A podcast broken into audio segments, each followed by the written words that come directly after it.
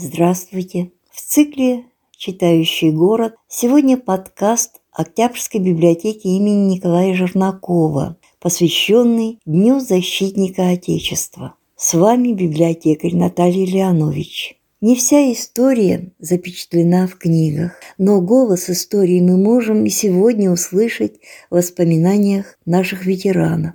Один из них – Виктор Иванович Колбин из поселка Ясный Пинежского района, инвалид Великой Отечественной войны, просто сильный духом человек. Это рассказ не только о коллизиях судьбы, о его нравственных принципах, история и о Пушкине, и о жизни целого поколения. Но сначала песни архангельского барда Ивана Тарутина. Всех с наступающим Днем Защитника Отечества. Никогда ни о чем не жалейте вдогонку, Если то, что случилось, нельзя изменить. Как записку из прошлого, грусть свою скомков, С этим прошлым порвите непрочную нить. Никогда не жалейте о том, что случилось, Или о том, что случиться не может уже.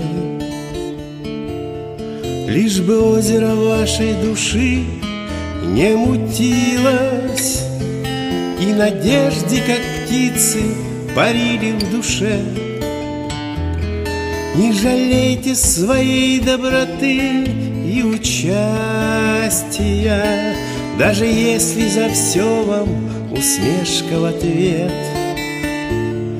Кто-то в гении выбился, кто-то в начальство. Не жалейте, что вам не досталось их бед.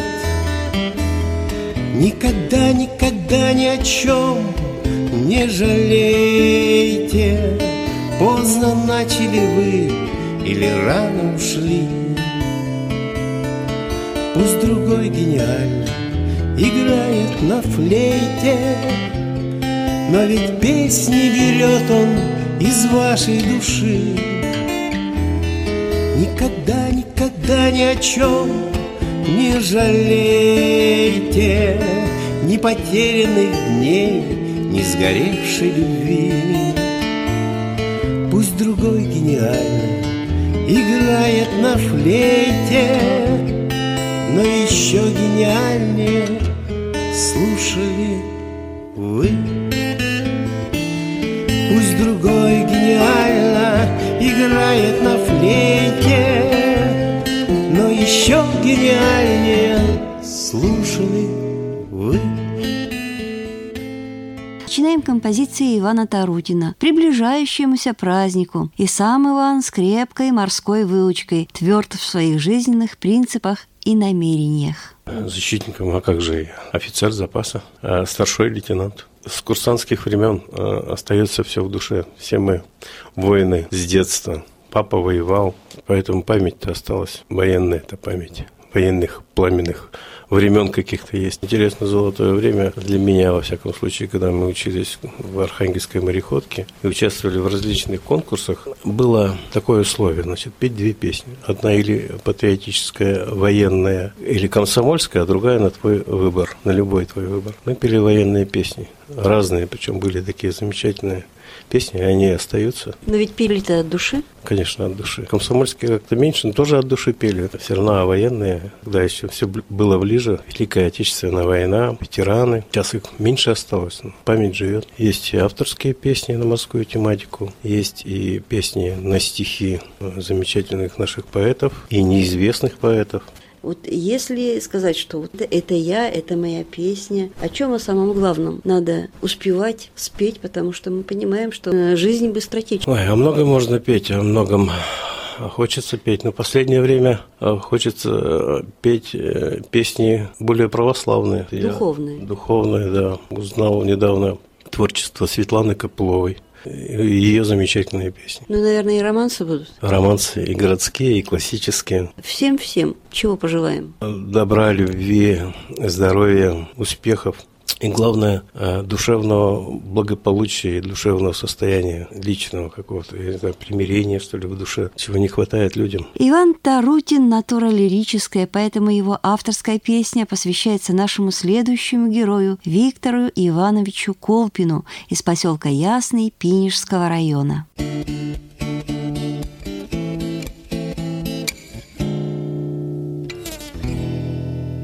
Незаметно исчезают друзья. Реже встречи и короче звонки. Изменить, наверное, это нельзя. Если вы уже другие внутри. И никто не виноват, просто жаль Что у всех такая разная жизнь. Наше прошлое летящее вдаль Превращается легко в миражи. Да и времени практически нет. А еще по вечерам мало сил. Шлешь на праздники привычный привет. И неважно, кто писал, кто спросил. В разных странах или рядом сейчас. Мы с друзьями, но ничьей нет вины Забывают постепенно про нас. Забываем про кого-то и мы. Может, это и нормально вполне. Может, это происходит у всех. Кто-то вырвался вперед на коне А другого отвернулся успех. Да и времени практически нет еще по вечерам мало сил? Шлешь на праздники привычный привет. И неважно, кто писал, что спросил. Но ведь нечего делить нам уже. Кроме мыслей простых новостей И печально на любом рубеже. Вдруг остаться одному без друзей. Все, что было, это было не зря Ради дружбы постарайся, пойми. Так обидно исчезают друзья. И вернуть их невозможно почти. Все, что было, это было не зря. Ради дружбы постарайся, пойми. Так обидно исчезают друзья. Вернуть их невозможно почти, и вернуть их невозможно почти. С Виктором Ивановичем Колпиным я познакомилась в поселке Ясный Пинежского района. Эрудит, ветеран Великой Отечественной войны. В свои 90 он старается быть полезной односельчанам. Сам лепит пельмени, угощает товарищей. А что касается разговоров, жизненных историй, готов поделиться с каждым, кто зайдет на чаек. Вы знаете, очень трудно рассказывать, потому что слишком и слишком много в жизни я повидал, пережил за это 90 лет. Трех лет я остался сиротой. Мать осталась вдовой, ей было 25 лет. И осталась еще от папы беременной. А мама колхозница. Пыталась выйти замуж за кого-то, но я ей говорил, мне уже было 12 лет. Я тогда Жить с вами не буду, я убегу. К чему бежали-то? Не знаю, не знаю. Из деревни, деревни Именицы Кингисеппского района, я, наверное, один закончил среднюю школу в трех километрах. Было такое деревня школа в поселке Ястребино. Остальные мои мальчишки учились только до четвертого класса. И все. И работали. Я тоже говорил, мама, я буду работать. Нет, сынок, ты мне, награди ты мне, дай, пожалуйста, аттестат, что ты кончил 10 классов. А там кем угодно работай. Можешь конюхом, можешь дворником, кем угодно. И я в 41 году, 28 июня 41 года закончил 10 классов. А ровно через 4 дня началась война. А деревня Имениц в 40 километрах от Граница. эстонского города Нарва. Я уже 13 августа уже был фронтовик. Пережил я и воевал в Ленинградской блокаде. Немцы тогда разбомбили центр продовольственный, и 900 дней Ленинград выдержал, немцам не сдавался. А я мальчишкой, когда дали мне винтовку, я говорю, а что с ней делать? А солдат, который старше меня, Витька, вот магазин, вот затвор, вот мушка, вот прорезь. А куда попадешь, это уже не важно, да? То есть пристреливайся дальше. А потом я очень быстро освоил и винтовку, и автомат Калашникова. Ростом я был небольшой, щупленький, но очень ловкий был. Из своих Частей, товарищей я лучше всех подползал под проволоку, резал колючую проволоку. Лучше всех работал штыком и ножом. Ну и меня взяли в разведку. Побывал я и в разведке. Тогда Ленинград в оккупации находился. С одной стороны немцы, с другой стороны мы. Войны нет. Следили снайперы. Стоило только показаться из окопа нашему человеку, немецкий снайпер тут же работал. И мы также. Так, моя деревня 120 километров от Ленинграда, на границе с Эстонией. Ходил я в разведку. Нас было 12 человек.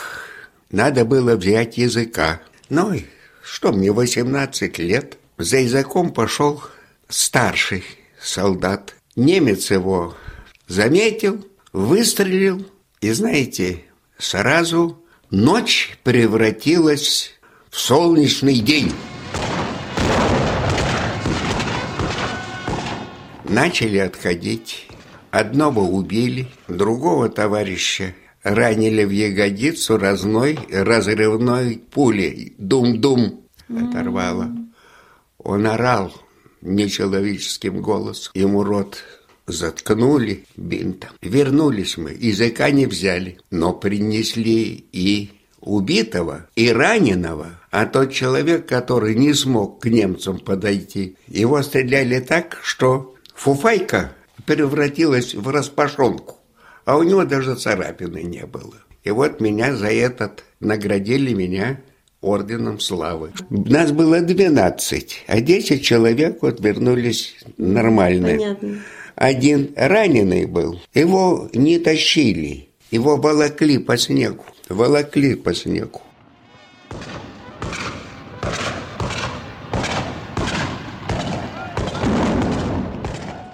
И в жизни у меня очень много забавных, интересных вещей. Я в 1954 году познакомился с отцом Владимира Владимировича Путина. А Путину было, вот которого сейчас увидите, всего только два годика. А его отец Владимир Спиридонович, вот ему 23 февраля он на 11 лет моложе меня. И он был обыкновенным рабочим на вагоностроительном заводе имени Егорова. Раненый был. Самое страшное место было в Ленинградской блокаде. Это долина смерти. Невская Дубровка. Вот он на Невской Дубровке ранен. А я под Ленинградом, под Колтоном ранен. И он снимал дачу в деревне Именицы. А, вот. А этому Володе, который сейчас, Президент. ему было два годика. И я этого Володю знаю, когда ему было уже 17 лет. Он в детские годы, он ленинградец. И его квартира была в Ленинграде, а я уже тогда, в 43-м году, в 43-м я уже был инвалидом войны. Инвалидом войны. Что повредили? У меня была ранена нога, и руки, и ноги обмерзли. Ну и часть левой ноги вот у меня ампутировали. Вот, видите, что. А в 40, в 43-м, в январе, я уже добровольцем пошел на фронт. А под Москвой медицинская комиссия раздевались все догола на меня смотрит, а у меня ранение в левый бок еще было. Перебиты ребра у меня восьмое, девятое. И вот нога такая. Медики говорят, слушай, мальчик, как ты сюда попал? Я говорю, я добровольно попал. Нет, ты уже отвоевал.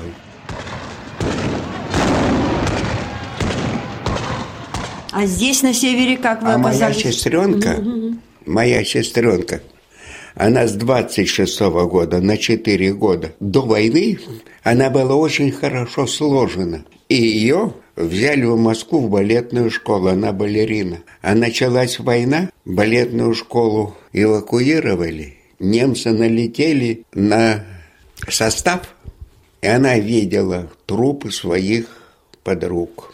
А я уже в январе 43 -го года был инвалид Великой Отечественной войны. И назначили меня, рядового солдата, учителем физкультуры и военного дела. Где? От станции Шарья 76 километров. Тогда Горьковская область, по-моему, и сейчас она уже не Горьковская, что-то вы знаете.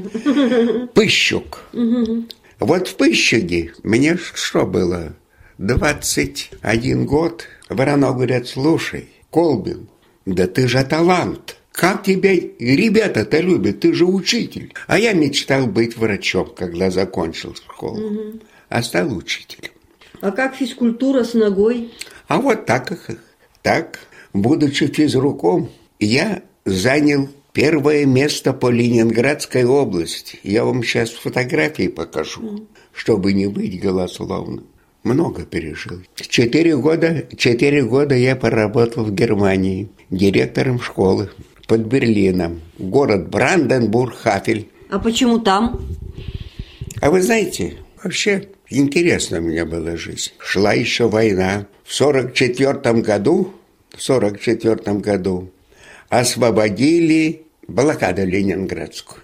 И, и моя деревня Именицы, где жила моя мама, которая находилась под немцем освободилась. Я туда вот из Горькой области вместе с сестренкой. Сестру я нашел. Когда я работал, шла еще война. Шла война. Очень много людей погибло под Нарвой. Под Нарвой. А Кингисе под Нарвой всего только 25 километров. А я в Кингисеппе работал преподавателем военного дела. А потом поступил в институт имени Герцена. Этот институт закончил я, и уже в 49 году я работал директором школы в Оренбургской области, тогда Чкаловская область. А оттуда поступил в аспирантуру, экзамены все сдал, а диссертацию защищать не стал – в аспирантуре я встретился с замечательным человеком. Он с 1927 года. Овсянкин Евгений Иванович. Сейчас его Ленинград, сейчас Архангельск его очень хорошо знает. Но он уже умер. Он умер, да, да, да. Я его хорошо знал. А он был моим другом. Он женился тоже на Жене. На Жене женился в Ленинграде. А я тогда на свадьбе был тамадой у него. И еще там был один друг, он уже в Архангельске работал директором педагогического института. Фамилия его Фруменков. Он с 1920 года. Это мои друзья. Какой я сумасшедший и бешеный мужик. Ну а здесь-то, в Ясном-то как оказались? Хм, ну, ясно. Женился я, будучи студентом. Родители жили в Чкаловской области. Город Чкалов сейчас опять Оренбург. А меня после института направили в Киргизию. В Киргизию. Вот кидала-то, да? Да. А вот жена моя первая, она вышла за меня замуж, она студентка физмата. Она закончила институт в 48-м, а я в 49-м, но она уже была моей женой. От нее у меня сейчас живых двое детей. Один Петя, который детство провел вместе вот с этим президентом. Летом они вместе дружили. Этот Володя Путин, который президент, он родился 7 октября 1952 года, а мой Петя 6 сентября 1951. Ну и Петя сейчас у меня в Ленинграде. Помогал он Путину. И сейчас они в дружбе.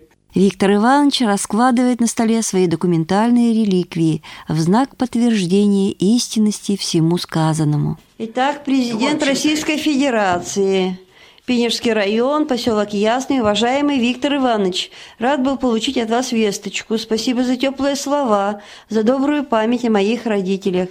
Мне особенно приятно, что вы помните о приближающемся юбилее моего отца. Это святой день для всей нашей семьи. Когда буду в Петербурге, я свяжусь с вами, и вместе мы побываем на могиле моих родителей. От всей души желаю вам и вашим близким, уважаемый Виктор Иванович, здоровья, благополучия, всего самого доброго. Примите самые мои искренние. Ну, это еще в 2000 году, понятно, из Москвы писал. То, что я говорю, то, что я говорю, ни одного слова фальш нет.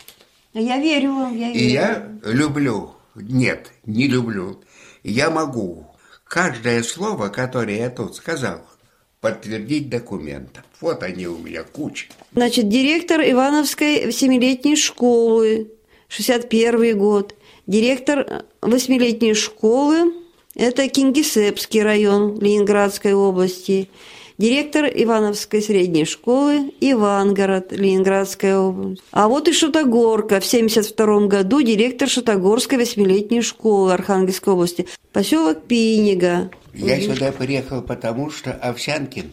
А, вот Овсянкин. Овсянкин же мой друг.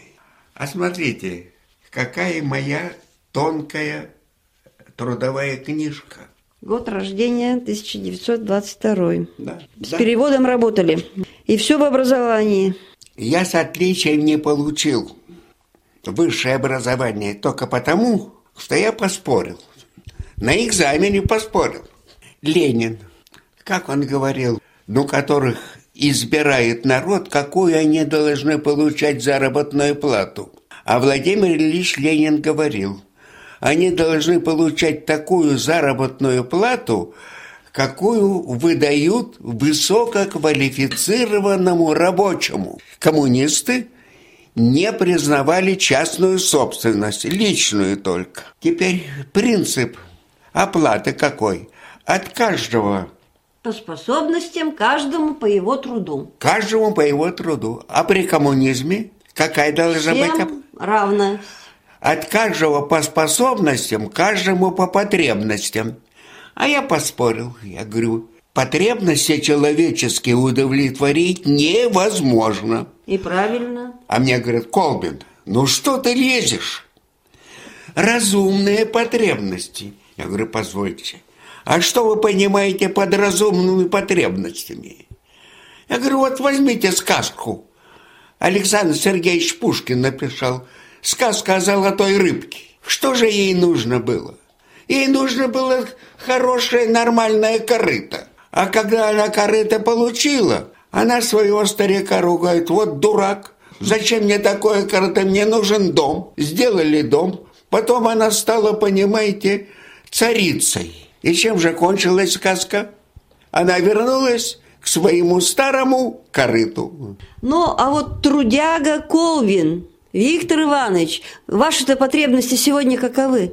А вы знаете, моя потребность вот какая.